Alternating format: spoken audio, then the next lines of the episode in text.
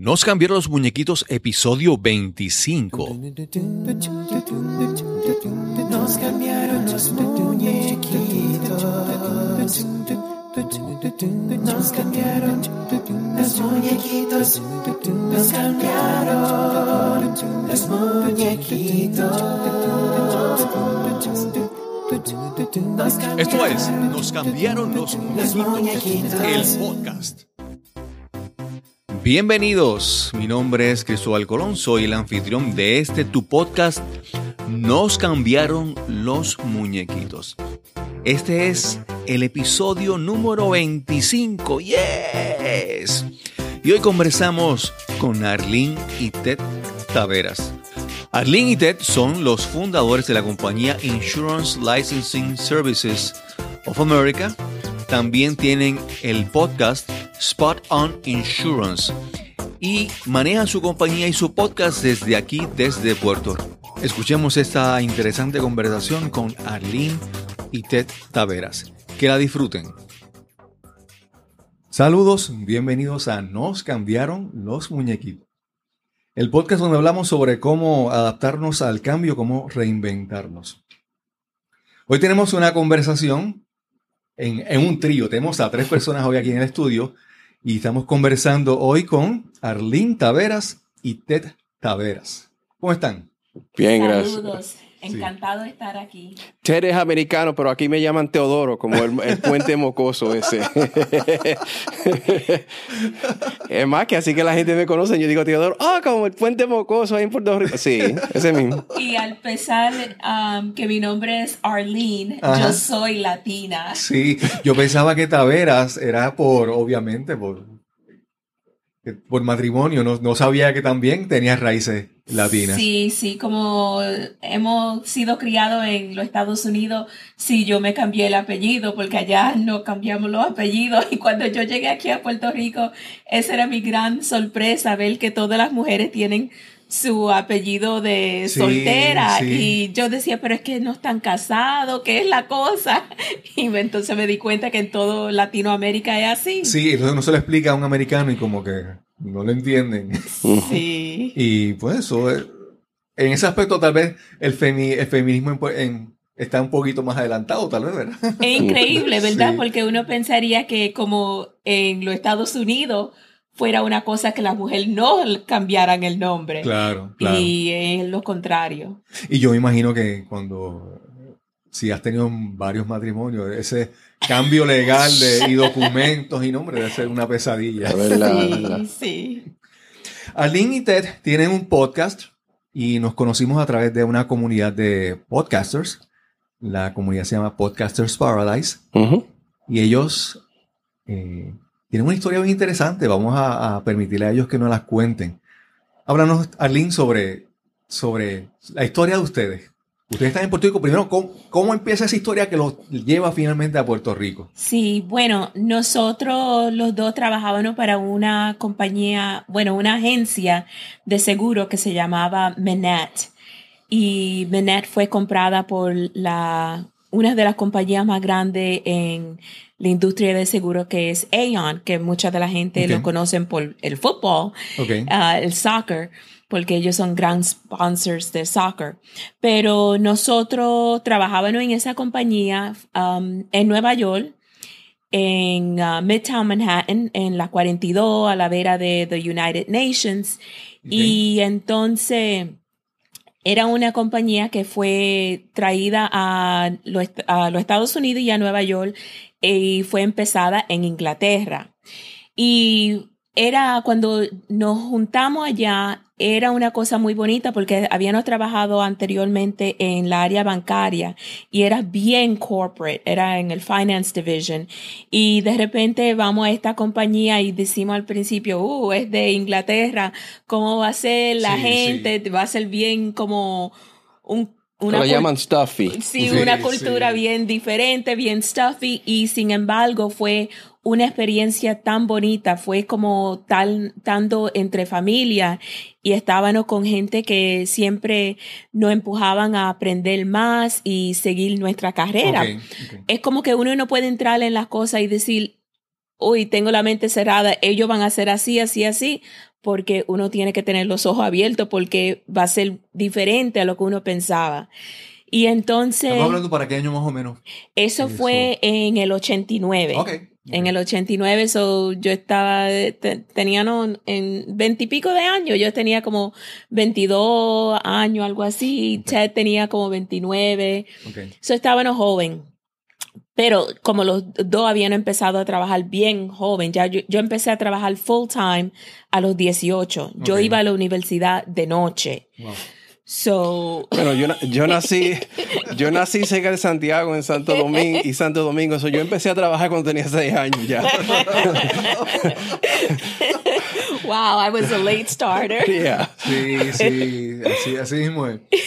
Todos, todos tenemos alguna historia de, de, de cómo empezamos Sí. a trabajar jovencitos, jovencitos. Sí, bueno, entonces estaban ahí en esa compañía y por um, el, el mentorship de una de um, mis jefas en ese entonces, Ellen Pearl, que siempre estoy agradecida a todo lo que ella ha hecho por mí. Ella me, ella y otro de los managing directors me dijeron que fuera al College of Insurance, lo hice, conseguí mi um, degree en risk management. Y después tuve una oportunidad allá mismo en esa compañía de ser la cabeza de licensing y regulatory compliance para la compañía, para las oficinas que tenían en Norteamérica, que eran 12, incluyendo tres en el Canadá. Y entonces empecé a viajar con esa compañía y Ted también estaba trabajando por la compañía en communications. Ok. Bueno, lo que pasaba era que nosotros por como 10 años estábamos haciendo lo que se llama freelancing. Ok. So íbamos de una compañía a otra a ayudar. Yo trabajaba por CBS Fox, algunas veces trabajaba, bajábamos abajo en Wall Street, trabajaban en Wall Street. Ok. Um, algunas veces por tres meses, un mes. Eso, es, eso era todo freelance. Eso era una oportunidad para educarnos. uh, de Y conocer mucha gente diferente. conocer mucha gente diferente, pero educarnos en, en cómo la gente manejan a las otras gente. Cómo- Exacto, sí, cómo- sí. lo- los gerentes, cómo se tratan. Sí. Y encontrábamos abogados que no querían saber de su trabajo. Encontrábamos gente en diferentes posiciones altas y bajitas que no querían su trabajo, no querían ir a trabajar, no les gustaban, se educaron, fueron a la universidad y entonces tenían su trabajo y no querían saber del trabajo. Y había, estaban ganando tanto dinero. Sí, y habían sí. otros Sí, que la satisfacción no tiene que ver nada con el dinero. Sí. y habían otros que le encantaban el trabajo, Sí. que le encantaban llegar al trabajo, pasar tiempo con la gente de ahí. Y, no, y yo estudiaba ese por 10 años, eso es lo que estaban haciendo. Y yo y ella hablábamos y decíamos, si un día empezamos nuestro negocio, sabemos cómo vamos a tratar a la gente. Claro, Porque claro. como el gerente está tratando a la gente, eh, eh, le da la oportunidad a esa persona a vivir una vida buena cuando entra a su trabajo o salir Claro. a claro. una, una vida mala. Y, y cuando nosotros estamos, tenemos un empleado nuevo, lo primero que yo le digo es, mira, 80 o 90% de tu, del tiempo que tú vas a pasar aquí vivo Exacto, exacto. va a ser trabajando. Así mismo es. Yo no quiero que tú vengas a mi negocio y vive en miseria. Exacto. Que vive una vida donde tú no te gusta trabajar. Yo quiero que tú juegues, que tú hagas eso, que yo soy el primero tirando frisbee de un lado a otro en la oficina. yo, a muchas veces me mandan a callar a mí en, en- en la oficina allá en Texas. Tenemos Ok, ok. 60, 60 empleados. Y la, y, y la razón es porque a mí me gusta la sonrisa. A mí me gusta que yo sé que yo aprendo más cuando estoy contento. Claro. Ahora, Definitivamente. Ahora yo le digo a, a los empleados, mira, puede ser chistoso, puede jugar en su trabajo, yo quiero que esté contento, pero tiene que ser un trabajo maravilloso. Claro. Ese es, la otra, ese es el otro lado. Si tú trabajas bien y haces todo bien, podamos jugar. Si no, tú no debes estar jugando, tú debes Claro. estar trabajando y mejorando. Claro, definitivamente. Sí, pero te voy a llevar para atrás a cómo primero empezamos el negocio. Ajá. Um, so estábamos ahí en Minet y entonces um, la compañía Aon compra a Minet y estaba haciendo, um, consiguiéndoles las licencias que los agentes necesitan en todos los Estados Unidos y, en, y en Canadá. Y yo siempre le decía a Ted, wow, este es un trabajo tan complicado, pero es tan ah, no tiene um, automas, ¿cómo se dice? Automation. Sí, no es automático. No, no, no hay nada automated y es tan paper intensive. Todo se estaba haciendo en, en maquinilla. Sí. Y entonces eso era algo que hablábamos siempre y yo tenía mucha frustración um, consiguiendo las licencias que necesitábamos para nuestra diferente oficina Sí, operar. sí. Y entonces cuando ella no compró, en una ocasión habían oído a la oficina de, de Houston y decidimos mudarnos para Houston. Y le pedimos a mi jefe en ese entonces si nos mandaba para la oficina allá y él dijo que sí. Si yo me llevaba mi trabajo conmigo, que no podía no mudar para allá. Y entonces Ted empezó a trabajar allá para el Metropolitan Transit. Authority y yo seguí con Minette y Aeon. Y entonces, ah, en, un, en una ocasión, ellos dijeron, vamos a cerrar la oficina de Houston y te vamos a poner a ti a trabajar de tu casa, pero todavía para todas las oficinas. Y después, um, como que me dijeron como que yo iba a perder mi trabajo. Y yo estaba reportando en ese entonces a alguien en Chicago Ok. donde están los headquarters de Aeon. Y entonces más y más hablábamos de empezar nuestro propio negocio. Y empezamos a hacer como todo lo, las preparaciones para empezar nuestro Ya, negocio. ya para qué año estábamos hablando. Estaban- Estábamos ahora en el 97. Ok. Y entonces estábamos ya con esos planes, habíamos hablado a diferentes oficinas, mira, vamos a abrir nuestro negocio. Y nosotros dijimos, si abrimos nuestro negocio, lo primero que vamos a hacer es que vamos a automate this Claro. entire process. Claro, claro. Y entonces yo llamé a mi amiga Ellen Pearl, que todavía estaba en Nueva York, ella es la abogada más grande para ello, y el Regional Council. Y yo le dije, Ellen, um, ¿dónde está mi severance package? Porque yo tengo entendido que, que me van a dejar ir y esto y lo otro. Y ella dice, bueno, llama a Chicago. Y llamé allá y me dijeron, bueno, no te vamos a dejar ir hemos, en, no hemos encantado trabajar contigo estos últimos nueve meses desde que cogimos a Menet y queremos que tú te quedes. Te cambiaron los muñecos. Sí, así mismo fue. Y yo dije, pero ¿cómo va a ser si ya nosotros tenemos planes para Sí. empezar nuestro Ya, ya te negocio? iba a hacer como, como Jerry Maguire. Sí. Show me the money. That's one of my favorite movies. Ella- sí, esa, esa la ha visto ella como 15 veces. I love that movie. Ok. y entonces um, yo le digo a Ted, no me quieren dejar ir. Ok. Yo le dije, bueno, nos tenemos que ir porque tenemos que empezar nuestro negocio. Y a, a ese, en ese instante yo estaba trabajando por Metro y yo estaba en la, en la área de comunicación. Yo estaba um, haciendo graphic design y, uh, para, para el autobús y también era el primero que estaba uh, tratando de traerle los bus schedules Ok. eh, de Houston a la- al internet para que la gente la puedan ver. Claro, claro. eh, Yo era el primero tra- trabajando con eso. Exacto. Ah, so, pude, me cogió como seis meses para arreglar eso. Pasé como dos años con ellos y, y ya nosotros estábamos, tenemos que empezar nuestro negocio, tenemos que empezar. Claro, claro. Porque mi papá tenía bodega en, ah, en los Estados Unidos, eh, en Brooklyn.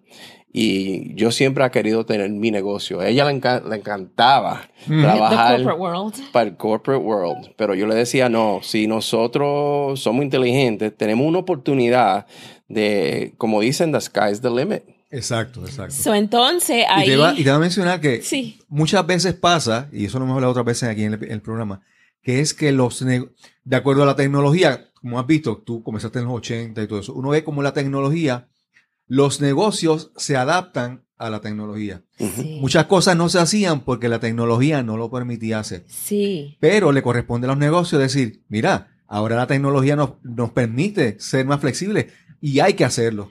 Hay compañías que no, hay compañías que se quedan haciendo de una manera, pero si analizan bien, era, es porque antes no se podía hacer. Sí. Y entonces tú, la compañía tiene que evolucionar, automatizar, como tú dices. Sí. Pero también el cambio es difícil para mucha gente Sí. porque el, el hacer es, y en es las un... corporaciones ni se diga. se- oh, lo más grande que es la corporación, lo, lo más difícil se le pone para hacer cambio. exacto. Eso, eso estamos aprendiendo nosotros en la industria de seguro ahora, porque estamos trabajando con tanto insurtechs, Ujú. que son, tú sabes, tecnología nueva en, en la industria de seguro.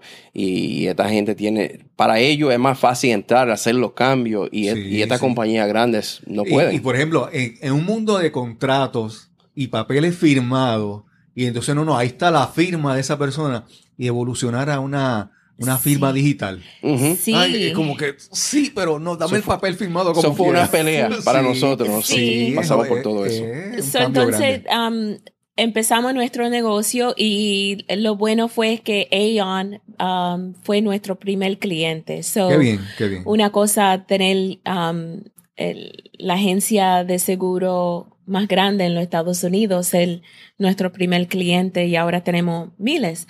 Pero fue un, un empiezo bueno. Pero desde el primer día, lo que tuvimos que hacer es digitalize todas Claro, esas claro. aplicaciones. Estamos hablando de 52 jurisdictions. Cada estado tiene su aplicación diferente. su- Y el trabajo de nosotros era tener que scan, automate y Conocer conect- todos esos estados, cómo funcionan. Sí, los conocíamos porque estaban, yo le estaba mandando aplicaciones, pero esas aplicaciones en ese entonces estaban hechas en typewriters. Claro. Y lo que nosotros hicimos fue coger todas esas aplicaciones y ponerla en una computer system. Y entonces Ted creó un database para coger el, el data de todos nuestros clientes y, y um, conectarla a esas aplicaciones y poder imprimir esas aplicaciones en Claro, papel. Claro. Entonces ya por lo menos el, el trabajo se hace un poquito más fácil.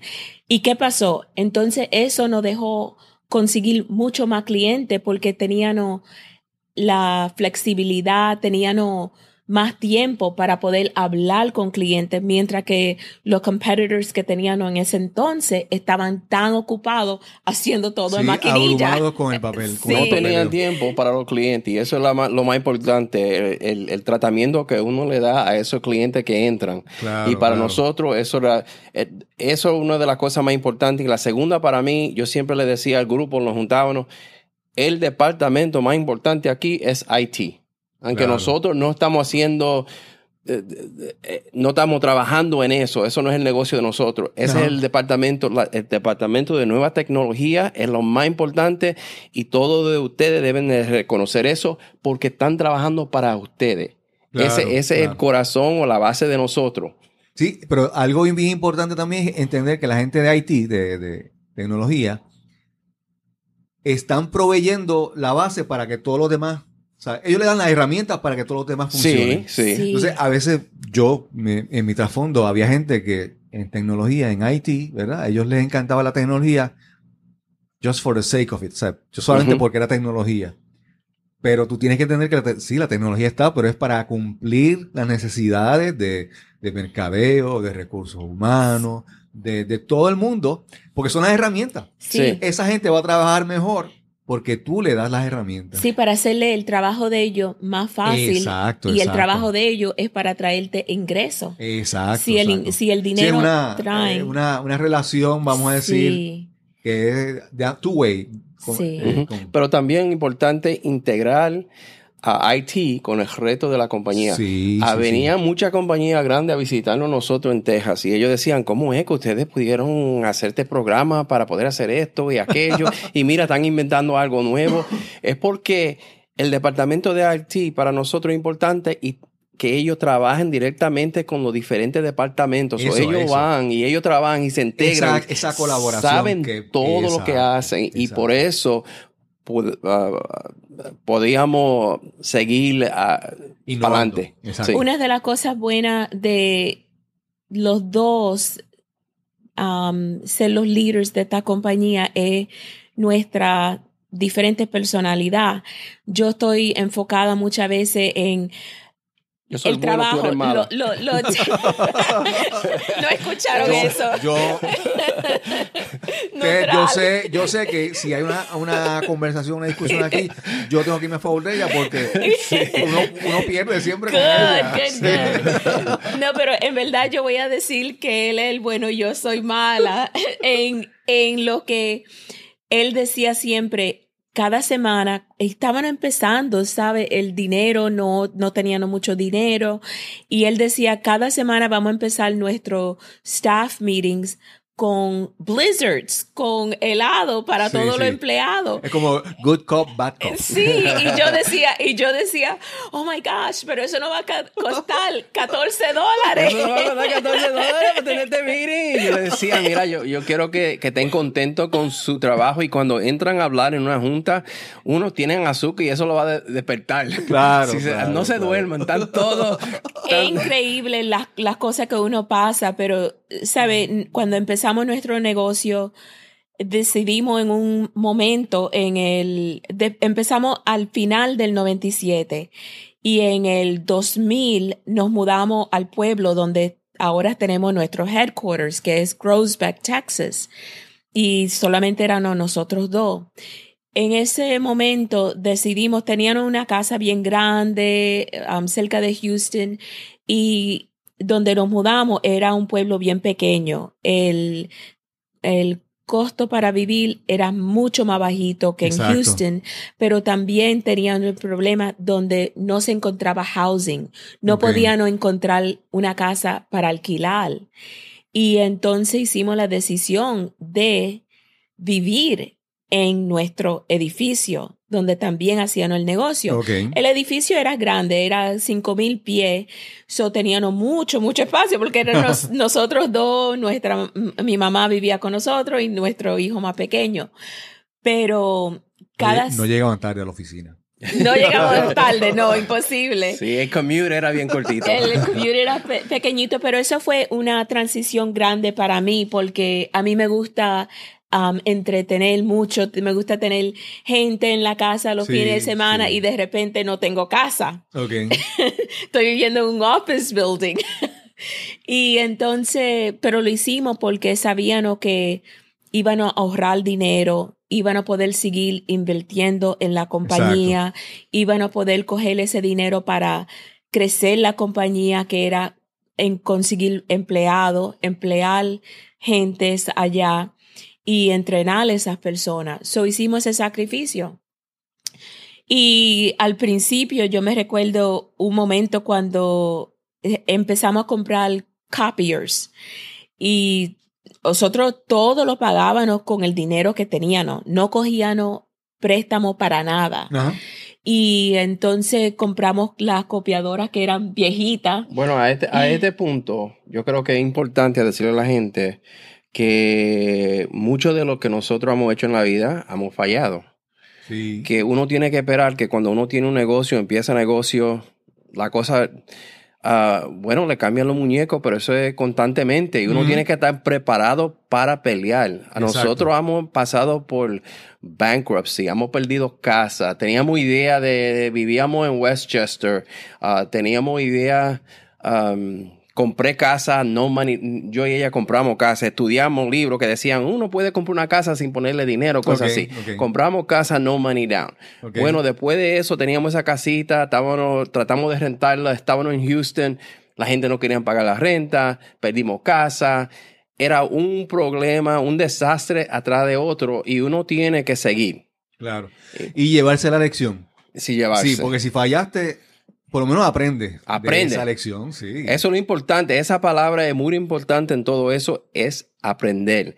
Que si, ah, muchas veces la gente se enfocan en el fallo y no en, en, en, Sí. en, en la inteligencia que puede sacar de lo que sí. le ha pasado. Sí. Y- si y- te quedas en las excusas y en las quejas, en Sí. los complaints, Sí. no aprendes, no, no superas. Ahí la lección que aprendimos fue comprar todo cash y que podíamos manejarnos sin tener deuda. So, entonces empezamos nuestro negocio, empezamos a comprar, como le iba a decir, ese, todo que podíamos comprar con nuestro propio dinero. Y en eso yo me recuerdo una vez, una historia que siempre se ha quedado conmigo, es que teníamos, conseguimos una, un copy repair person y él se llama Ernesto. Y él llegó a la oficina a arreglarnos las copiadoras Ok. y yo le entregué un cheque, era un viernes, y yo le dije, Ernesto, por favor, no cambie este cheque. Y era 60 dólares. Yo le dije, no cambie este cheque hasta el miércoles. Ok. ¿sabe? Y son cosas que uno, you know, uno llega ahora, you know, cuando uno está pasando esos momentos, ese es your reality, right? Pero teníamos tanta esperanza que íbamos a sacar Claro, y claro. seguir para adelante y así fue. So, Pero así, eso- esos momentos, esa, esa historia de los 60 dólares en el cheque, te permiten apreciar lo que has conseguido. sí, Porque has sabido que has estado abajo sí. y has levantado y has construido algo. Eso te permite disfrutar mejor tus logros. Y entonces así seguimos creciendo el negocio, um, llegamos a un punto, so, como vamos a decir, teníamos ya 11 años en operación. So, fast forward 11 years, estamos en el 2008. En ese entonces ya tenemos dos edificios, los tenemos pagados, los edificios son preciosos Ujú. tenemos 75 empleados. Y tú estás en el mismo pueblito que En el mismo pueblito tenemos una casa bonita cerca. ya se, se habían salido, de- se habían mudado de la oficina. Sí, no uno, había está nada. llegando, uno, uno está llegando a ese tiempo cuando le dicen, bueno, cuando uno está y tiene un negocio por 10 años, cosas así, uno está bien. You know, Si ya- no se siente, uno se siente sólido. todo, todo, sí, todo lo dicen que después de cinco años uno sabe que ahí que fallan casi todos los, Sí, sí. primeros cinco años. So, nosotros nos sentíamos bien, pero entonces no nos cambiaron los muñecos, nos robaron los muñecos. Eso, Sí, sí, En sí, ese sí. entonces ya estaban haciendo un buen ingreso. Se supone tenían 75 empleados. Y yo me recuerdo, nunca me voy a olvidar esa mañana en octubre del 2008, cuando llegó, bueno, nos llamó un amigo, eran las cinco y media de la mañana. Ajá. y él se llama Gary y dice, prende la cafetera, que estoy en tu driveway, estoy esperando afuera. Dice la marqueta se está collapsing. Sí, el- tenemos que sacar dinero. Bear Stearns está under. Lehman Brothers dice, abre la puerta. Las cinco y media de la mañana. Y ahí prendimos la noticia y se nos cambió el mundo. Ujú. You know, teníamos dinero um, invertido en la marqueta y todo eso. Bueno, pero eh, como él, Teodoro siempre ha sido bien financially sound, estábamos en la marqueta, pero no en una forma donde estábamos arriesgando todo. Exacto, sí. Y entonces, el 2008, eso sí fue un momento terrible y vimos muchas amistades que perdieron tanto. Y, pero para nosotros, en nuestro negocio, todavía no estábamos bien y nosotros decíamos, ah, las cosas van a estar bien para nosotros. Bueno, de repente, los clientes de nosotros están perdiendo su negocio. Sí. En el 2009 empiezan a perder su negocio. Los grandes empiezan a merge. Ajá. Y en el 2010 perdimos se- 75% de nuestro ingreso. Wow. 75%. Teníamos 75 empleados. Que, que todo el problema con el, con el mercado de valores vez no te afecta tan directamente a ti, pero todas tus compañías y todos tus clientes, Sí. ese efecto se te- finalmente Ese ripple effect nos exacto, dio el ripple effect. Increíble. Y los clientes que estaban con nosotros, que no, que, que, que no estaban going under, nos llamaban todos los días begging para un discount. Porque decían, sin ustedes no podemos seguir. Necesitamos, ustedes Claro, son claro. nue- nuestro compliance partner y no podemos seguir sin ustedes. Nos tienen que dar discount. So, Así estábamos, 75% de nuestro ingreso se fue, estábamos, como se dice, bleeding, tanto dinero mensual. Era Y como los empleados entonces que ya vean por ser setenta y tantos, 70 y tanto y entonces tuvimos que tener meetings y decir cómo vamos a cortar esto, estos losses, porque estábamos Sí. como cada mes y esas reuniones perdiendo. empezaban con los blizzards. O, Sí, pero de- esto, esto es lo importante de como de lo que pasa cuando uno trata a la gente bien. Exacto. Ah, nosotros no estábamos votando a nadie, pero mucha gente se iban porque los esposos perdieron lo que estaban trabajando ahí en el oil and gas, en esa área. Sí, se sí. tenían que mudar porque perdieron su trabajo. So, se llevaban la- la- las, las mujeres, las esposas Esposa, que la trabajaban familia. con nosotros. So, los números empezaron a bajar. So, nosotros no estábamos votando a nadie, pero poco a poco esos números y lo que no estábamos haciendo es, lo que estábamos haciendo es no buscando otra persona para Claro, seguir em- claro. empleando porque no teníamos el dinero. Ok. Pero lo importante del tratamiento de, de la gente es que nosotros, ella y yo, no tuvimos que hacer decisiones de nada. Nosotros les pagábamos para los ah, el, cuidado de los niños. Si tenían un niño, se tenían Cinco. cinco. Ok. Ah, para nosotros era lo mismo, nosotros le, le estábamos pagando eso para que trabajen con nosotros. También. Claro. So, tenían unos beneficios bien buenos. Y ellos sabían que, ellos saben que nosotros para ellos, eh, eh, eh, eso es importante porque eso, eso eran 75 familias. Ajá. Y así lo tratábamos. Nosotros íbamos a los jueguitos de los niños, de los, de los hijos, de la, de la gente. Sí, sí. Estábamos siempre compartiendo con ellos.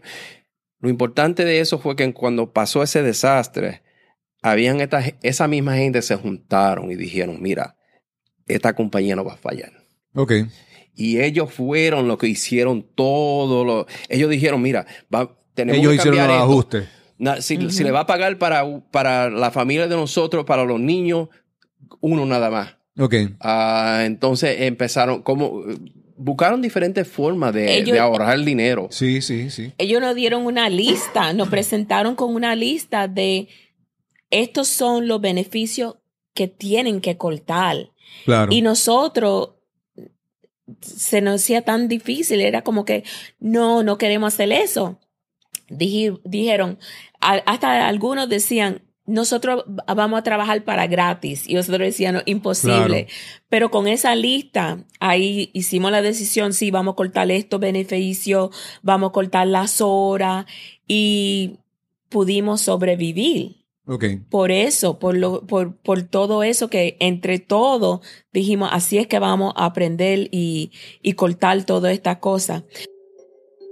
Estás escuchando Nos cambiaron los muñequitos. Este es el episodio número 25 y hoy conversamos con Arlene y Ted Taveras. Y como perdimos tanto cliente en ese entonces, de repente teníamos como sea mucho empleado y mucho tiempo porque no teníamos Claro. tanto trabajo. So lo que hicimos fue cross train. Todos los empleados lo, que estaban tan busy anteriormente, cogimos esa oportunidad para que ellos aprendieran todos los diferentes servicios, Exacto, todos los diferentes departamentos, todos los proyectos que no podíamos automate, que no podíamos trabajar antes porque estábamos super busy. Entonces empezamos, ok, vamos a automate esto, vamos a hacer este Qué bien. proyecto.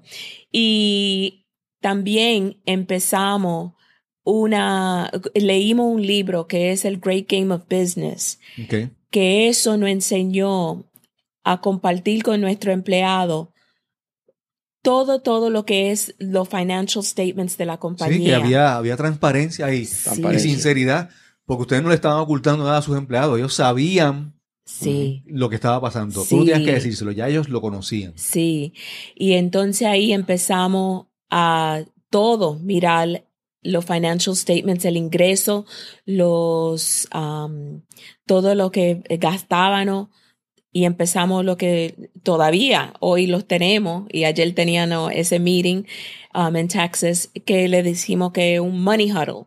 Y es un poco tiempo, 20, 30 minutos, la compañía entera se junta a mirar el ingreso y los gastos de la compañía. Y pudimos hacer eso para poder visualizar que iban a salir de eso y que iban a ser um, profitable de nuevo. Y cuando llegamos a ser profitable, que fue tal vez como en el 2012, Ok. un año y medio después de esa terrible caída, pudimos empezar a hacer unos financial goals donde compartimos unos bonuses con nuestro empleado cada quarter. Pero nosotros dábamos bonuses antes de eso, hasta 200 Claro, mil claro. pesos cada año dábamos nosotros a Claro. los empleados. So, ellos ganaban su salario, pero arriba de eso siempre hemos tenido bonos ah, y depende cómo nosotros, cómo hicimos Sí, ese año. El performance de Y ese año. algunas veces salíamos con 100 mil, eh, algunas veces era 200 mil y, y, y eso se daba, teníamos un, un Christmas party, un Christmas una banqueta y, y ahí pasábamos todo eso, los premios, dándole las gracias a los empleados por todo lo que hicieron ese año. Pero la idea de ese desastre era que cuando salga el sol, Claro. vamos a estar preparados. Cuando salga el sol, vamos a ser mejor que cuando caímos. claro. Si, si, si, si tenemos todo este tiempo y si nosotros decíamos antes, bueno, hay tanto cliente, hay tanta cosa que hacer que no tenemos tiempo para adelantarnos en esta área, ahora cuando caímos, cuando todo Sí, cayó, sí. ahora de- bueno, ahora no tenemos excusa, ahora Sí. vamos a hacer lo que decíamos que queríamos hacer Exacto. porque no teníamos tiempo para salir mejor cuando salga el sol. Eso es como el ejemplo de la bodega de tu papá, imagino. Si no había clientes, pues vamos a organizar y poner todo y ponerlo Así mejor mismo. para cuando llegue el cliente. ¿verdad? Así mismo. Aprovechar el tiempo. Así mismo. Eso también no, no, la lesión ahí fue que nada es garantizado, Exacto, ¿verdad? exacto. Um, porque estaban en, en, tenían la empresa ya 11 años, no quería decir que estaban scot free, you know? sí, así mismo es. Pero cuando pasa la cosa al, al diferente, eh, lo mejor que uno puede hacer es quedarse calmado y pensar de la situación. Y Claro, no- claro. eh, eh, mucha gente se, eh, eh, se le entra un- una clase de pánico en, en- en la cabeza, you know, you're, you're panic stricken. Sí. lo mejor que uno puede hacer es calmarse y algunas veces reírse de la situación. Claro. Eso es difícil para mucha gente, pero nosotros, yo creo en eso tanto que un día chocamos un carro. Ajá. Y había gente pasándonos en, la- en el highway en, en el estado de Nueva York. Y, pero gente que no, bien mala, porque ella estaba guiando y ha chocado en, en el lado, no, Ajá. algo pasó. Y los carros pasando y la gente brava porque nosotros, Sí, sí. porque tuvimos un accidente. Sí, por el tráfico que, que El estaba. tráfico. Y yo, y, y yo miraba la, y yo decía, pero esto es increíble, que esta gente puede ser así. Sí, y entonces, sí, sí. y entonces yo me sentí, a un punto me senté ahí y me empecé a reír. Y ella me dice, pero ¿qué, qué tú haces? Y yo digo, bueno, yo sé que en dos o tres días me voy a reír de esto, so, ¿por qué no reírme ahora mismo? Es Ahí, ahí es- esa es tu sangre dominicana. O sea, que el dominicano es todo. Es buen humor. El puertorriqueño está ahí en lo mismo también, riéndose y tomándose el trago también. Bueno, es- eso era sin el trago, pero, pero la verdad que uno tiene que coger ese momento de, de pensarlo bien y si uno tiene la capacidad de reírse a ese punto y decir, mira, esto va a ser funny después, Claro. déjame reírme ahora, Sí. uno se ha calmado suficientemente a, a poder luchar con la situación. Claro. Y algo que te iba a decir es que es bueno ser optimista, pero no, no puedes ser tan optimista que rayas en, en, en- en inglés diríamos delusional, ¿verdad? Oh, sí, sí. Sí, Tú tienes que ser optimista, pero tener un conocimiento de la realidad que está pasando. sí. Porque Absolutamente. tienes que, que poder, es como yo digo, tú te preparas para lo peor y esperas lo mejor, Sí, pero estás listo para, sí. ¿verdad? Y para, um, en lo mismo, en- al contrario de la sonrisa y la es llorar, ¿verdad? Porque Ah, durante sí. ese tiempo, en el 2010, cuando nos encontramos así, no, no puedo decir que no pasé un tiempecito, tal vez, you know, Claro, que, claro. que, que lloré y decía, oh my gosh, ¿cómo vamos a salir de esto? Pero también tiene que limitar eso, porque no puede estar enfocado Sí, sí. en el problema, sino en la solución. Exacto, dice, voy a sacar este momento, lloro, otro lo vaya que Sí. llorar y ya, Sí, y seguimos para adelante. sí. Close doors, cry, ahora cómo salimos para adelante. Este, Sí. este año estaban en un programa, un mastermind program aquí en Puerto Rico Ajá. con um, PR Masterminds. Ujú. Y uno de, de las personas que estaba hablando durante eso ha pasado tanta cosa mala en su vida. Y uno de, la- de los ejemplos que él nos dio fue que él tiene una cosa en su vida de todo lo que pasa, que él tiene cinco minutos para donde él puede llorar, brincar para arriba, para abajo, Claro, darle a la pared, lo que sea, pero nada más cinco minutos. claro, claro. Y, y él siempre ha cogido, y le han pasado tantas cosas increíbles, con cáncer, con diferentes cosas, y él dice, eso, yo nada más lloro, yo nada más grito, yo nada más feel sorry for me. Claro. Cinco minutos. Después porque- de eso es lucha. Sí, no, porque si te deja, a veces uno se acostumbra a, a pasarse la mano y sentirse, feel sorry for yourself. Uno se queda ahí. Se queda ahí porque es como que chévere seguir ahí, hacerse la víctima, pero hay que ponerse ese límite. Cinco minutos y ya. Cinco minutos. Cualquier cosa que sea, él dice que como él se siente, eh, si, si, si alguien le ha hecho algo, lo que sea, cinco minutos. Eso es todo lo que tengo. Ok. Entonces ya en 2012 estaba el negocio arrancando. ¿Y cuándo, Sí. cuándo ya tú puedes decir más adelante que no, ya otra vez regresamos y estuvimos sólidos? 2014, 2013, ¿cómo? Bueno, ya mismo en el 2012, en el 2013, um, nuestro accountant que ha estado con nosotros, el CPA, ha estado con nosotros ahora ya como 17, 18 Ok. años. Y en el 2002, en el 2013 él nos dijo, ustedes entienden que ustedes son ahora mucho más profitable que eran anteriormente. Claro, claro. Ustedes ahora son una compañía, lo que le dicen a lean company. Trabajan, Eso es tan difícil conseguir, que una compañía sea lean, que sea sí, solamente lo necesario. Sí, dice, No los lujos, no las cosas que sobran, Sí. sino sí, dice, dijo, ustedes son mucho más profitable que anteriormente porque son mucho más inteligentes. Sí, sí. Sí, porque se decidieron que cuando, como la bodega, cuando no estaban los clientes, Sí. la pusieron en su lugar, pusieron todo, lo organizaron. Y también nuestros empleados, porque ahora tenían esos goals Sí. que eran tied to la, la, el financial health de la Sí, compañía. Sí, sí, sí. Ellos no, ellos anteriormente decían, ay, tenemos mucho trabajo, coge más, tra- coge más empleados.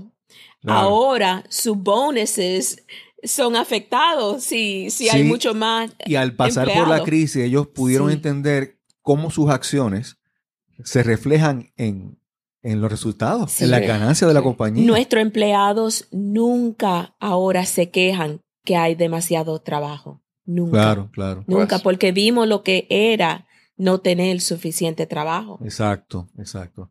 Y entonces ya ahí el, el 2014 ya puedo decir que estamos, estamos tan sólidos. Pero entonces, ¿ustedes cómo llegaron a Puerto Rico en el 2016? Bueno, nosotros hemos estado um, cogiendo vacaciones en Puerto Rico como por 10, 12 años. Y en el 2016 habíamos hecho la decisión que íbamos a comprar una casa en Puerto Rico, como un second home. Y entonces estábamos house hunting en el verano del 2016 y encontramos una casa.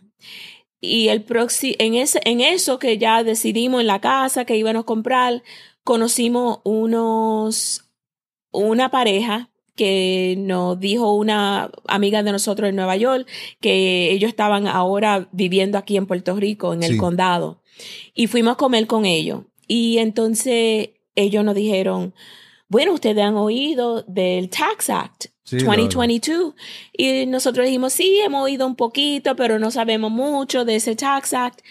Y ellos dijeron, bueno, nosotros estamos aquí por el Tax Act.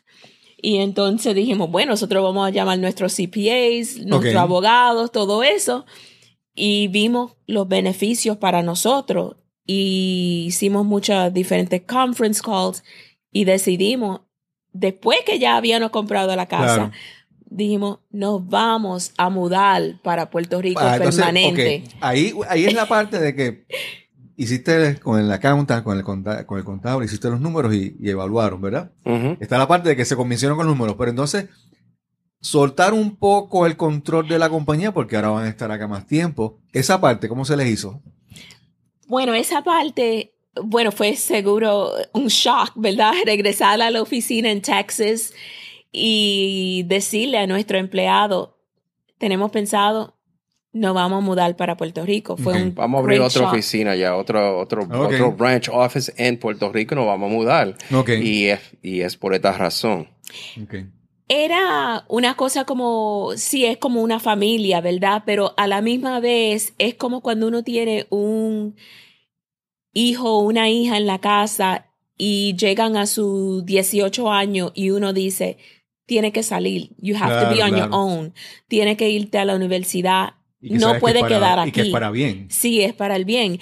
Y lo mismo con nuestro empleado, aunque ya teníamos muchos supervisors, muchos managers, eh, todavía ellos nos tenían a nosotros ahí.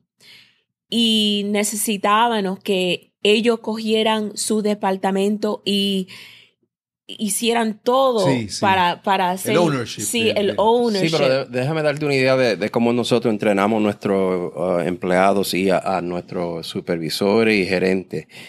Ellos, cada uno, cuando cogen esa posición, saben que uno no está en una posición para dominar la gente. Claro. Está en esa posición para ayudar a la gente. So, cada uno, eso es algo que nosotros lo educamos. Una cosa es Mira, ser líder y otra cosa es ser jefe. Ellos hay gente, No sí, ellos hay una, una persona que quiere ser policía por acabar con la gente, por, Exacto. por tra- maltratarla. Y hay muchos de gerentes que son así. Exacto. Y hay otros Que son jefes, no son dicen, líderes. sí, son jefes, son- yo, bosses. yo le digo, lo que queremos son líderes. Ah, Exacto. ¿Y qué es un líder? Una persona que si yo te pongo en, en esta posición, tú no vas a tener miedo que esa persona te va a coger la posición tuya. Lo que tú vas, lo que yo quiero que tú te enfoques es en educar a esa persona. Es más, si tú puedes educar a esa persona que sea mejor trabajadora que tú, que entiende más que tú, tú no vas a ningún sitio, porque yo te, siempre te voy a mantener aquí, porque yo quiero un líder así, que puede educar y ayudarle a la gente así. Claro, claro. So, ellos todos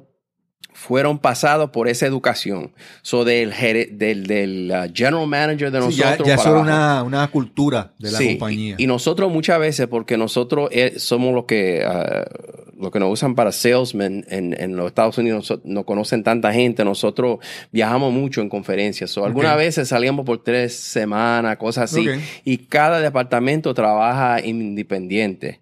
So, ellos todos tienen su- sus reglas, saben correr, tienen sus supervisores. So, se- ellos mismos, uno no tiene que estar ahí. Ellos saben Claro, que, claro. que lo que pase ese año es con lo que ellos hacen y, y esos managers quieren seguir con la compañía haciendo, eh, eh, corriendo la compañía así. Claro. Ellos saben que nosotros no tenemos que estar ahí vigilándolo ni nada de eso. A nadie. Súper. Es más, los empleados mismos Súper.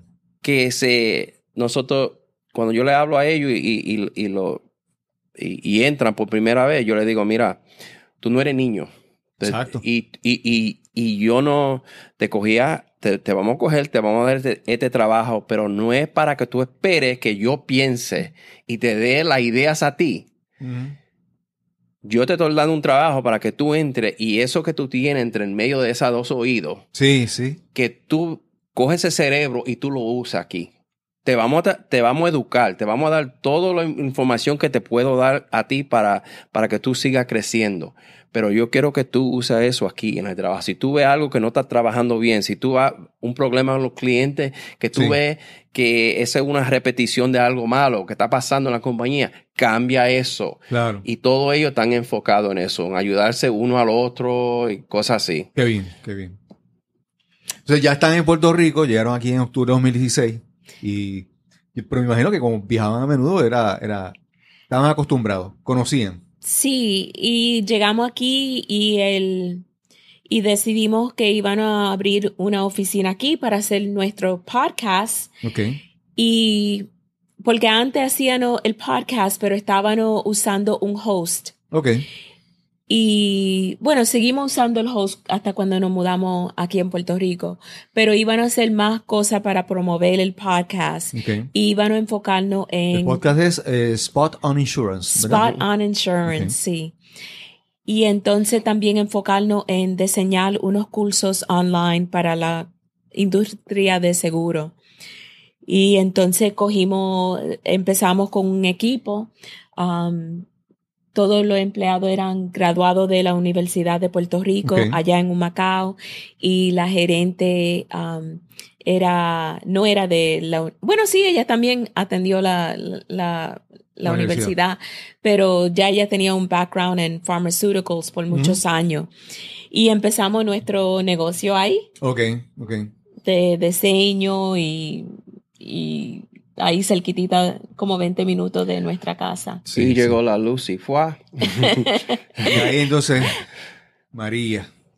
Entonces, María, tenemos nuestro equipo ahí en Humacao. ah, nuestra casa también es en Humacao. Y cuando la semana de María, que María llegaba, bueno, no nos podemos olvidar de Irma. Sí. Estuvimos aquí para Irma y nuestros amigos estaban, tenían, tenemos amigos que son americanos, se supone amigos puertorriqueños Sí, y sí. todo el mundo, eh, nuestro amigo, hay algunos americanos amigos de nosotros que se fueron hasta para Irma Claro. y nosotros lo pasamos tan bien, Irma fue nada, Sí. piece sí. of cake. Y después de Irma, ah, incluso tuvimos un hurricane party eh, para Irma en nuestra casa. Y después de Irma, ¿qué pasó? Uno de nuestros amigos, John, me dice a mí, Arlene, ¿tú crees que yo puedo sacar todo mi patio furniture de nuevo para afuera? Y yo le digo, pues claro que sí, saca todo.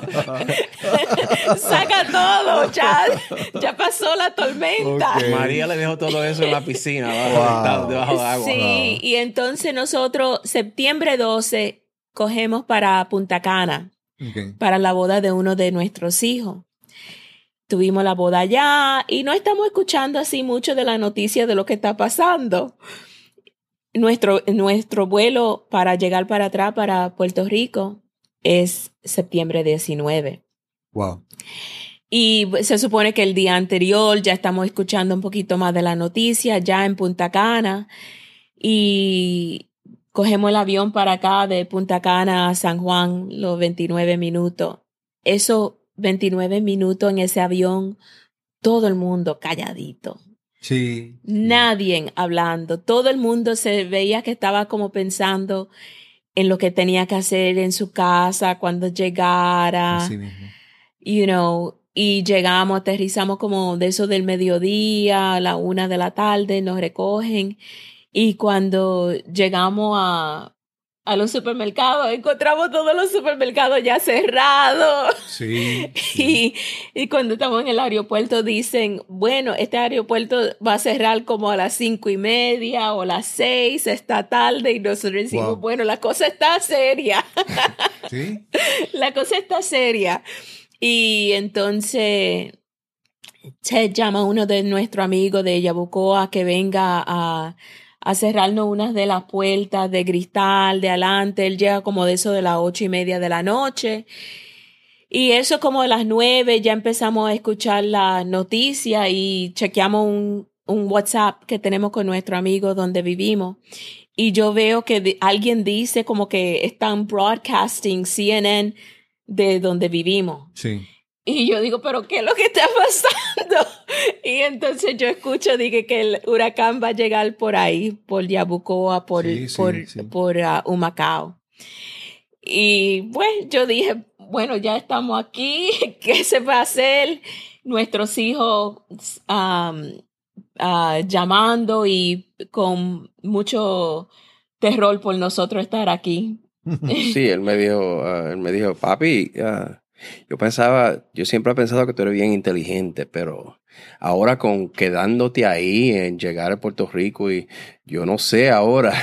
Claro. Y yo le dije, muchacho, no te preocupes, que la, donde vivimos, las paredes, estos son para nosotros en los Estados Unidos, esto es un storm shelter. Exacto. Sí. Y también la casa de nosotros está debajo de lo que le llaman una, una loma, una lomita. Ok. Y está muy protegida. Además, yo ni tapé toda la ventana y ninguna de ellas se, se rompieron. Ok. Ok. Ah, so, so salimos nosotros lo más bien. Lo único era que teníamos um, inundado de, con, con agua. por- claro, claro.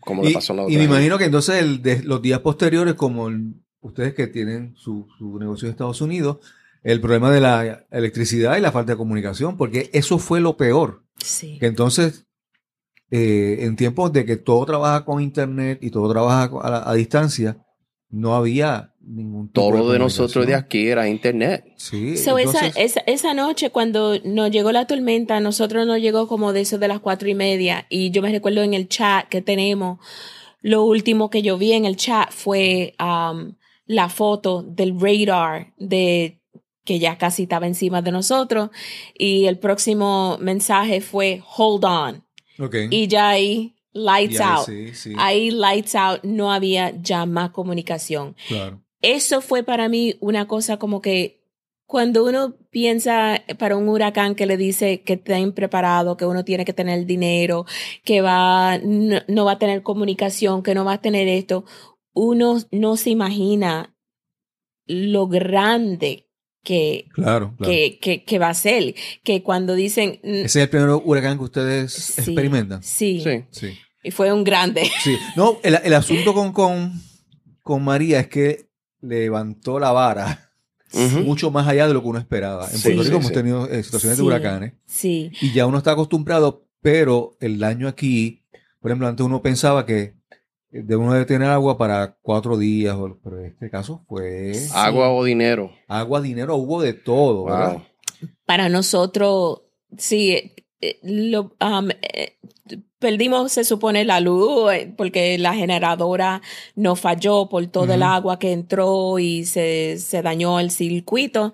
So, no teníamos generadora, no teníamos agua porque la planta donde vivimos se dañó. Claro. So, no teníamos agua y no teníamos el dinero que necesitábamos. Nunca Sí, sabíamos sí. la clase de dinero que uno necesita porque no hay forma de conseguir dinero, ¿verdad? Entonces, to- cualquier trabajador, cualquier reparación que uno necesita, uno tiene que pagar eso con dinero efectivo. Efectivo. Y entonces, movernos. eh, Cómo uno se movía, todas las calles estaban llenas de, de, de, de árboles y eso. El primer, el, el, el siguiente día, cuando salimos, lo primero que querían hacer era comunicarnos con nuestra familia en los Estados Unidos, a decirle que estábamos bien. Y llegamos a las piedras. Y eh, íbamos a casa de uno de nuestros empleados. Y cuando llegamos allá, tuvimos que estacionarnos casi una milla y media de la casa de él porque él vive en una área donde hay muchos, muchos pinos y todos esos pinos estaban caídos. Y yo decía, ¿estarán vivos? ¿Habrá caído todo estos pinos encima de la casa de ellos? Y ahí nos estacionamos y mi esposo me mira a mí y me dice, pero tú estás en chancleta y nos tenemos que subir por todos estos árboles y tú, así es que tú estás vestida. Ella sale como si fuera un día normal. no Y- tenía idea que la, Y la yo ni tengo de María. sneakers puestos, yo tengo unos flip-flops. Y ahí nos pusimos a encaramarnos en cuántos árboles, una milla y media, para poder llegar a la casa de él. Y cuando llegamos, estaban ahí tratando de cortar esos pinos para llegar a la casa de él. Y cuando él nos vio, dijo, pero ¿y cómo aparecieron ustedes aquí? ¿Cómo llegaron Sí, ustedes? sí. Fue un, un, un momento increíble. Y entonces llegamos ahí, él nos dijo que él tenía un landline. Y que había, él había podido usarlo esa mañana. Y dijimos, wow, vamos a poder hacer una llamada. Diez de minutos aquí". antes estaban ellos comunicándose con los Estados Unidos. Y después no tenían ya comunicación después. Cuando nosotros llegamos, estaban trabajando para remover los, los pinos que estaban ahí con la máquina grande, alguna Y ahí gente. tumbaron la línea. Tumbaron la línea 10 minutos antes de nosotros llegar, Wow. 5 o 10 minutos antes de llegar. Eso nos cambiaron la situación. Y entonces, como hablamos ahorita de los, de los cinco minutos que, ¿verdad? Pero ahora vamos, ¿qué es la qué, qué lecciones sacamos, sacamos de eso? ¿Qué, qué, qué aprendieron ustedes para que ahora el negocio de ustedes sea más eh, resistente a estas situaciones, independientemente de donde, donde ustedes están? ¿Cómo que Bueno, una cosa es que yo creo que muchos tenemos la tendencia de ser um, procrastinators. Ajá. Pasando lo que pasamos, me enseñó no ser un procrastinator. Si lo puedo hacer ahora, Exacto, Halo. exacto. no lo deje para mañana, porque mañana no está garantizado. Durante ese tiempo que no teníamos comunicación, que todos los días después de un tiempecito, cuando las cosas, bueno, yo digo, se pusieron un poquito más normal, como vamos a decir, en dos semanas, no, bueno, tal vez como en tres semanas, que Ajá. empezamos a tratar de trabajar de nuevo. Eh, Nuestro normal era meternos en un carro, ir una hora para poder conseguir señal, Así mismo. en, ese, en esas dos horas o tres horas que estábamos ahí, todo el equipo trabajando en el carro, ahí teníamos que hacer todo el trabajo del día, porque ahí era que teníamos el señal. Para hacer una conference call, so, todo tenía que ser, si tenemos el señal, lo podemos hacer en este momento. Exacto. No puede esperar para, en 30 minutos, tal vez no va a haber señal aquí. You know, ese era nuestro reality todos los días. ¿Y cómo va a ser que aquí ayer teníamos señal y de repente hoy no tenemos señal? Claro, claro. Esa era la reality. Sí, porque todas las, por ejemplo, todas las, las, te- las torres estaban funcionando con plantas eh, Sí. de emergencia. Sí. Una planta, si estabas aquí hoy y, y esta torre que te alimentaba, se le acabó el combustible y se apagó Sí. hasta que no. So, eh, una de las lecciones grandes fue dejar de ser un procrastinator. No decir, oh, lo voy a hacer mañana, no lo voy a hacer hoy. Y en ese, en el momento, el momento de María, cuando estaba todo pasando, como el día siguiente, empezamos, especialmente Ted, no, no, a- a- no empujaba a enfocarnos en una cosa, una cosa solamente. ¿Cuál va a ser el goal para el día? Claro. Poder hacer las llamadas. El goal para el día va a ser conseguir dinero. El goal para el día va a cómo podemos conseguir diesel. So, eso era, you know, en, enfocar. En la mañanita yo empezaba y yo hacía unos videos. Era como para, um, como therapeutic. Sí, yo hacía como un video de dos minutos que lo puse todo en YouTube, on Spot On Insurance. Van a ver algunos videos ahí que son bien um, eh, uh, emotional. Crudo. Sí, lo que estaba pasando en ese momento. Pero entonces él era como que decía, ok, soldier, let's go. Ok, ok. y enfocarnos en the one El thing. asunto también, por ejemplo, es que muchas veces en negocios, oficinas, hogares, cuando pensamos en planes de emergencia, es como que a veces pensamos de ser optimistas. Dice, Ay, eso no va a venir, no vamos. Los planes de emergencia, los planes de contingencia, el business continuity, eso hay que dar importancia. Dar Sí. importancia y Sí, porque es tan importante como el día a día. Porque el día que hace falta, realmente es que. Sí, um, eso eran cosas, y nuestros empleados fueron muy buenos porque como nosotros no estábamos ahí el día que llegaba María, como estábamos aterrizando de Punta Cana, Ajá. ellos taparon todo, prepararon toda la oficina, tenían todo bien cubiertito y estaban preparados para lo peor. También una cosa que ellos hicieron, porque todos los viernes hacían un Facebook Live um, sobre el tema de que habían cubierto en el podcast esa semana, el martes. So, el Facebook Live era como questions and answers.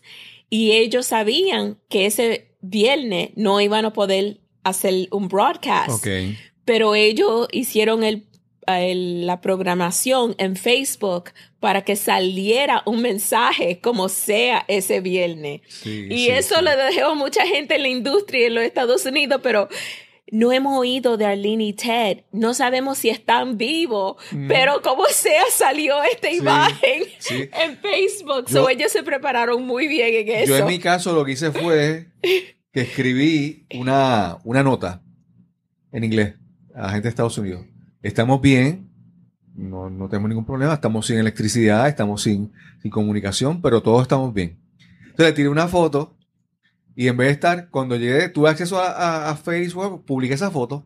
Y ahí está, porque no voy a estar, no tengo el tiempo de contestarle a todo el mundo ni decirle a todo el mundo. Pero Eso, Sí. eso fue lo mismo que hicimos nosotros, no, no con fotos, pero um, nos comunicamos con el hijo en Facebook, o con una de las personas en, la- en nuestra oficina. Pongan esto en Facebook, que estamos vivos, que todo está bien, bla, bla, bla, bla. Y fue algo corto. Y entonces ellos mismos de la oficina cogieron y pusieron todo eso en, en Sí, sí. nuestro... Algo que yo aprendí de, de María, de verdad es que es a verdad realmente lo que nosotros necesitamos, que es, lo verdaderamente esencial. Hay muchas cosas que, que a veces, lo como decía ahorita, el, el negocio que era verdaderamente lean, que era bien. Sí, Hay veces que hay muchas cosas que tenemos que son, pero cuando las miras realmente no son esenciales. sí. Son cosas que a veces, pues no sé, lo, verdadera, lo esencial verdaderamente no son tantas cosas. Y si nos enfocamos en esas cosas, pues vamos a vivir bien, ¿verdad? Otra cosa que María yo creo que nos enseñó a todos es que tenemos que ser independientes, ¿verdad? Tenemos que um, pensar que nosotros tenemos que estar um, Sí, autosuficiente, vamos a decir sí, autosuficiente, exactamente. Porque una cosa que fue como un reality check, yo creo que fueron como tres días después de María y estábamos guiando para San Juan, a- seguramente a tratar de buscar dinero. Y yo escuché en la radio que salió y, era un anuncio y de- decía, si usted es un dialysis patient, por favor entienda que no lo podemos recoger. Sí. Y sí. yo dije, wow, we're on our own, estamos solos, no podemos estar esperando que alguien nos venga a ayudar, nos tenemos que eh, encontrar la manera de sobrevivir y hacer nuestras cosas nosotros mismos. cosas, cosas tan sencillas como que uno dice, ahí uno dice, ay, qué bueno que yo me, me alimento y me cuido bien y que hago ejercicio, por ejemplo. Sí. Porque entonces uno puede, como dice, ser autosuficiente. Sí. Uno siempre tiene que Pero- estar preparado. Sí, hay personas que, que no les importa. Y yo, por ejemplo, vi mucho que yo limité, después del huracán, yo limité lo- la- las actividades. Yo hacía solamente lo esencial. Y, pero yo veía gente en las calles paseando, mirando los daños, gente en Ford Tracks o en motoras, motocicletas. Y después eran las personas que después estaban haciendo fila en la, en la gasolinera porque gastaron la gasolina Sí. en cosas innecesarias. sí. Entonces uno tiene que, pues mira, pues no tengo que salir, pues me quedo en mi casa. Sí. Porque no conocen lo que es el- estar en survival mode. Mira, ese, ese es primer correcto. día ya yo, te- ya yo tenía 300 cocos en la piscina que yo había buscado. Y la gente me pregunta, ¿por, ¿por qué tú estás haciendo eso? Yo digo, mira, yo puedo vivir un mes y medio nada Claro. más en el jugo y la masa de ese coco. claro, claro. So, eso es ese, ese estar preparado para sobrevivir. No sabemos de dónde vamos, a dónde vamos a comer. Está todo cerrado, todo es una destrucción. Tenemos que estar preparados para, para comer, ¿cómo se dice? Claro. La, la, the lizards. La La iguana. iguana. La iguana, tenemos que preparar Sí. a, Oh my aprender gosh, a cocinar él me, tenía, él me tenía loca ya con tantos cocos que recogimos. Y yo le decía, Oh my Sí. goodness. Pero el, el asunto también es que lo, lo agravó es la, la falta de comunicación, que cuando tú no puedes comunicar, tú no puedes planificar o saber qué vas a hacer, ¿verdad? Sí, y no sabíamos cuánto tiempo esa iba a ser nuestra realidad. Sí, sí. Y fue nuestra realidad por mucho, mucho tiempo. No tener Comunicación, no tener gasolina, no tener diesel, ¿sabes? O que se nos hacía tan difícil conseguirla o tal, tan limitada, ¿verdad? Claro, claro. El dinero, cuando tú solamente puedes sacar 200 dólares a la vez y todo eso, eso era nuestra reality por mucho tiempo. Yo, por ejemplo, una de las cosas que yo hago siempre es que trato de que mi vehículo siempre que no baje de medio tanque. Sí. Porque si surge una- un problema, pues ya tienes medio tanque por lo menos. Sí. Nunca dejarlo que llegue hasta, hasta el final, ¿verdad? Porque son cosas que uno tiene que ir planificando por si acaso. Bueno, yo siempre le he seguido a, a- Bruce Lee. Yo siempre he estado enfocado en las artes marciales y Bruce Lee para mí ha sido un ejemplo, siempre ha sido un ejemplo lo que él, lo que me ha Sí, porque él era, él era un filósofo más allá que un artista marcial. filósofo de, de todo. Y una de las cosas que él dice que, que sea como agua, que coja la forma como agua. Y eso es lo que, así que uno aprende a vivir. La agua se busca, Sí. eh, busca por dónde meterse. Si hay una piedra, Claro. bueno, esa piedra no, lo- no va para el agua, porque el agua se va de ir de este lado, de aquel lado. Si, si uno la echa en un, en un vaso, coge la forma del vaso. So, yo cojo esa como una filosofía de cómo vivir mi vida, que siempre uno tiene que ser así, tiene que ser adaptive. Um, si, si, si yo estoy hablando con, con una persona que es un CEO de una compañía, yo me siento bien. También si yo estoy en las calles, aquí, en uno de los, peor, de los barrios, yo me siento bien hablando con la Claro, persona del barrio. claro. Yo siempre trato de, de coger esa forma. Be like water, my friend. Yes. es. Yo creo que también otra cosita que no quiero um, faltar es que una de las cosas también que nos ayudó en el tiempo de María era que tuvimos la oportunidad de ayudar a tantas personas Sí. porque nosotros tenemos un carro eléctrico, un Tesla y um, nuestro, muchos de nuestras amistades sabían eso y como no podían conseguir gasolina, no podían conseguir cash, lo que sea, llegaban a la casa de nosotros. Hicimos tantas, tantas amistades después de María, gente que no conocíamos anteriormente. Cuando llegaban a la casa después de estar en San Juan, llevando gente al aeropuerto, Ajá. llevando gente a buscar dinero por, por ese carro que después que arreglamos nuestra generadora en la casa, lo podíamos enchuflar, en, en cal- en- cargar y tener 230 millas el próximo día. So, cuando llegábamos a la casa en la noche, um, siempre había mensajes escritos en el buzón, abajo de la puerta del garaje, abajo de la puerta de, de adelante, gente diciendo, por favor, ayúdame mañana con esto y esto y esto. So, fueron formas que también a nosotros nos ayudó a pasar cada día. Sí, Era sí. en ayudar personas. Sí, a veces, a veces cuando uno, tú tienes un problema, pero cuando tú te enfocas en ayudar a otra persona, de repente tu problema no es tan Sí, importante. Sí. Sí, es más, después de dos semanas ella me dice, mira, tenemos que hacer algo nosotros para nosotros. Claro, porque hemos claro. pasado estas dos semanas ayudándole a t- t- tanta Claro. diferente La gente. casa todavía se veía por adelante, por dice, atrás, la casa como un es un desastre. desastre. Y mentalmente ella Sí, dice, sí, si no limpiamos esto bien o lo que Claro, sea, claro. así está la mente mía en ese, enfocada en ese desastre. Sí, definitivamente, definitivamente. Ha sido una conversación muy extensa eh, en, can- en- en distancia, ¿verdad? Pero también en contenido, profunda.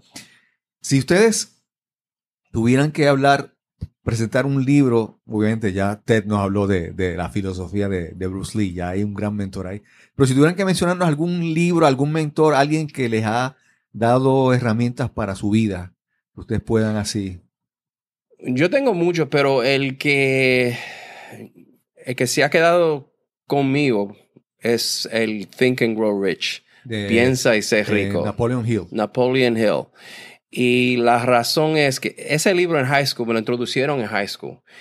Y Qué, qué afortunado que tan jovencito te dieron ese libro. si yo tengo un, un amigo en high school y nosotros jugábamos chess y cosas así, y, y, y él me dice, mira, tú has leído este libro, este libro es bien... Y después de eso, estaba en- en el verano, cuando estaba en la Universidad de Syracuse, cuando yo llegaba a Brooklyn buscando trabajo, ah, empecé a trabajar de salesman. Estaba Ujú. vendiendo Electrolux vacuum cleaners, Sí, sí. pero de puerta a puerta. sí, exacto. Un sí. trabajo, un trabajo bien difícil. Y ahí también me introducieron el libro. Yo dije, ah, bueno, ya yo lo, lo he leído tres veces. Sí.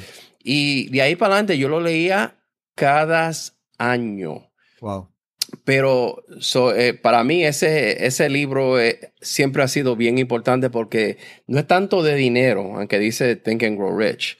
Es de la riqueza de la mente, de cómo tú puedes... Porque eh, primero es think, es la primera parte Sí. del, del título. sí, La actitud mental. sí. El estado mental para que todo lo demás se dé este. So, sí, Sí. si uno tiene que buscar un, un libro, es eso. Y, y una de las personas que yo creo que, que también yo tengo una, una deuda para, de ese hombre, porque lo que hizo fue que cogió a Thinking Grow Rich y, y, y lo introdució a la tecnología. Ajá. Y eso es ah, Tony Robbins. Ok. Tony Robbins cogió eso, lo estudió y yo y también después de yo leer 10 años leyendo ese libro, yo empecé también con Tony Robbins después de la universidad y yo siempre, todo lo que él decía, a esto, a esto, a esto, yo lo hacía porque y, eso nos ayudó con negocio y con todo.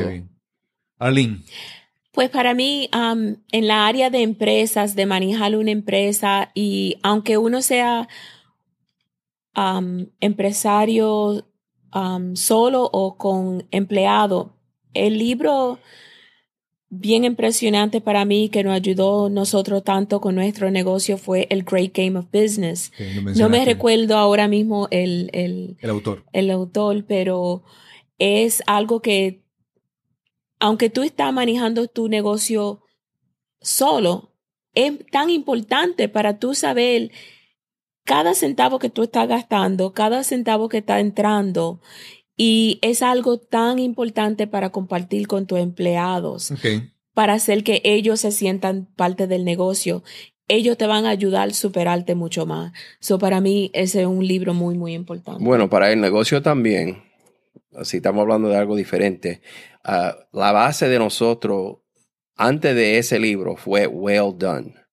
Well Done es de Ken Blanchard, de hizo Ken One Blanchard, Minute sí. Manager. Sí. Um, well Done es de tratar, tratar la persona positivamente, cómo ser un gerente positivo. Ah, y es un libro que es bien cortito, pero tiene, es todo de lo que le llaman positive reinforcement. Exacto. No usar negati cosas negativas en su negocio para ayudarle a la gente, pero ah, o, o Sí, para... yo, yo puedo identificar que eh, tu, tu forma de pensar, como hemos estado hablando hoy, se basa en, en esa, en Sí. ese libro, ¿verdad? Sí, Sí. De sí. tú hablar a las personas, darles herramientas para que ellos Sí. se sientan bien y trabajen Y bien. mira, yo le he dado ese curso de, de- a todos mis empleados y ellos han llegado a su casa y han regresado a mi, a, a mi clase y han dicho, mira, me ayudó con mis hijos, me ayudó con mi esposo, porque ya yo tengo una diferente forma de cómo, de cómo ah, hacer las cosas con el niño. Claro, claro, claro, claro. So, importante. Sí, como decía también Del Carnegie, que tú tienes que darle feedback, pero que sea sincero, ¿verdad? Sí. Y que Sí. sea genuino. No que lo digas como que por conseguir algo, sino que tú lo dices con intención, ¿verdad? Sí. Hablar con la gente- sinceridad. sí, sí, la gente, la gente lo siente. Hemos tenido una conversación excelente aquí. Si nos dejan, estamos aquí tres horas, tres horas conversando. Yo sé que te- tenía un poquito de preocupación y nosotros teníamos un poquito de preocupación de nuestro español, Sí, pero, no, pero, pero yo sé que no, yo sé que. no van a entender. Se Sí, entiende. sí, sí, sí, sí. Yo les agradezco mucho eh, eh, haber participado aquí esta, en esta ocasión. Ha sido una excelente oportunidad. Gracias Eh, a ti. Esperamos que, verdad, sigamos encontrándonos por el camino del podcasting en algún otro momento. Oh, sí, sí, sí. Sí. Y gracias por estar aquí y unas últimas palabras para nuestra audiencia. Um, para nosotros estamos tan felices vivir aquí en Puerto Rico y llamar esta preciosa isla nuestra casa. Um, hemos pasado cosas juntos. Si, en la vida siempre se van a seguir pasando challenges. Es como uno se presenta con esas challenges y siga para adelante. Y Claro, claro. ha sido un placer para nosotros. Gracias, gracias. Ted, Muchas gracias por su invitación. Am, de nada, yo quisiera que de nada estos ejemplos que le hemos dado, que eh, lo cogen y, y le ayudan a la gente afuera, que sí, son, son dolores de cabeza que nosotros pasamos y, y son lessons que Ujú. yo creo que son bien importantes para uno cuando uno, uno, uno está pasando por este, este, Sí. esto- estos crisis sí, es sí. importante, lo- yo creo que lo, lo que estamos tratando, las lecciones que estamos tratando Sí. de dar, son real, no son cosas que nosotros creamos, pero son cosas que nos han pasado y es la forma que nosotros ha- hemos cogido para vivir nuestra vida. ah, y para nosotros ha- siempre ha salido unas cosas positivas, aunque, aunque nos pasan las cosas malas en la vida, bueno, eso es, Sí. estamos esperando que eso pasa, pero cómo nosotros cogemos eso Y dominamos esa situación, Sí. eso, eso dice mucho. Los conseguimos ustedes en la. El nombre de la compañía de ustedes es El- IL. ILSA, Ajá, uh, ILSA Inc. ajá. um, www.ilsainc.com y también www.spotoninsurance.com. Y entonces en iTunes, en Spotify, en todas las plataformas. En LinkedIn. Exacto, Spot On Insurance. Para Insurance. Muchas gracias. Y los escucharemos pronto en el próximo episodio de Nos cambiaron los muñequitos. Hasta la próxima. Grandes lecciones nos llevamos hoy de esta excelente conversación con el matrimonio compuesto por Arlene y Ted Taveras. Cómo ellos, con la perseverancia, con lo aprendido en sus vidas, lo han aplicado también a sus negocios, han perseverado, han progresado y han seguido, han salido adelante. Como decimos, como decía Ted, citando a- al gran artista marcial y filósofo Bruce Lee, Be like water, my friend. Tienes que adaptarte, amoldarte y perseverar. Solo resta entonces recordarles que visiten nuestra página cristobalcolón.net y se suscriban usando su correo electrónico. También pueden escuchar este y otros episodios pasados en nuestra página losmunequitos.com losmunequitos.com y recuerda suscribirte a nuestro podcast ya sea en iTunes, Google Play, Spotify o en cualquier plataforma de podcast donde consumas este contenido. Te esperamos entonces en el próximo episodio de Nos cambiaron los muñequitos.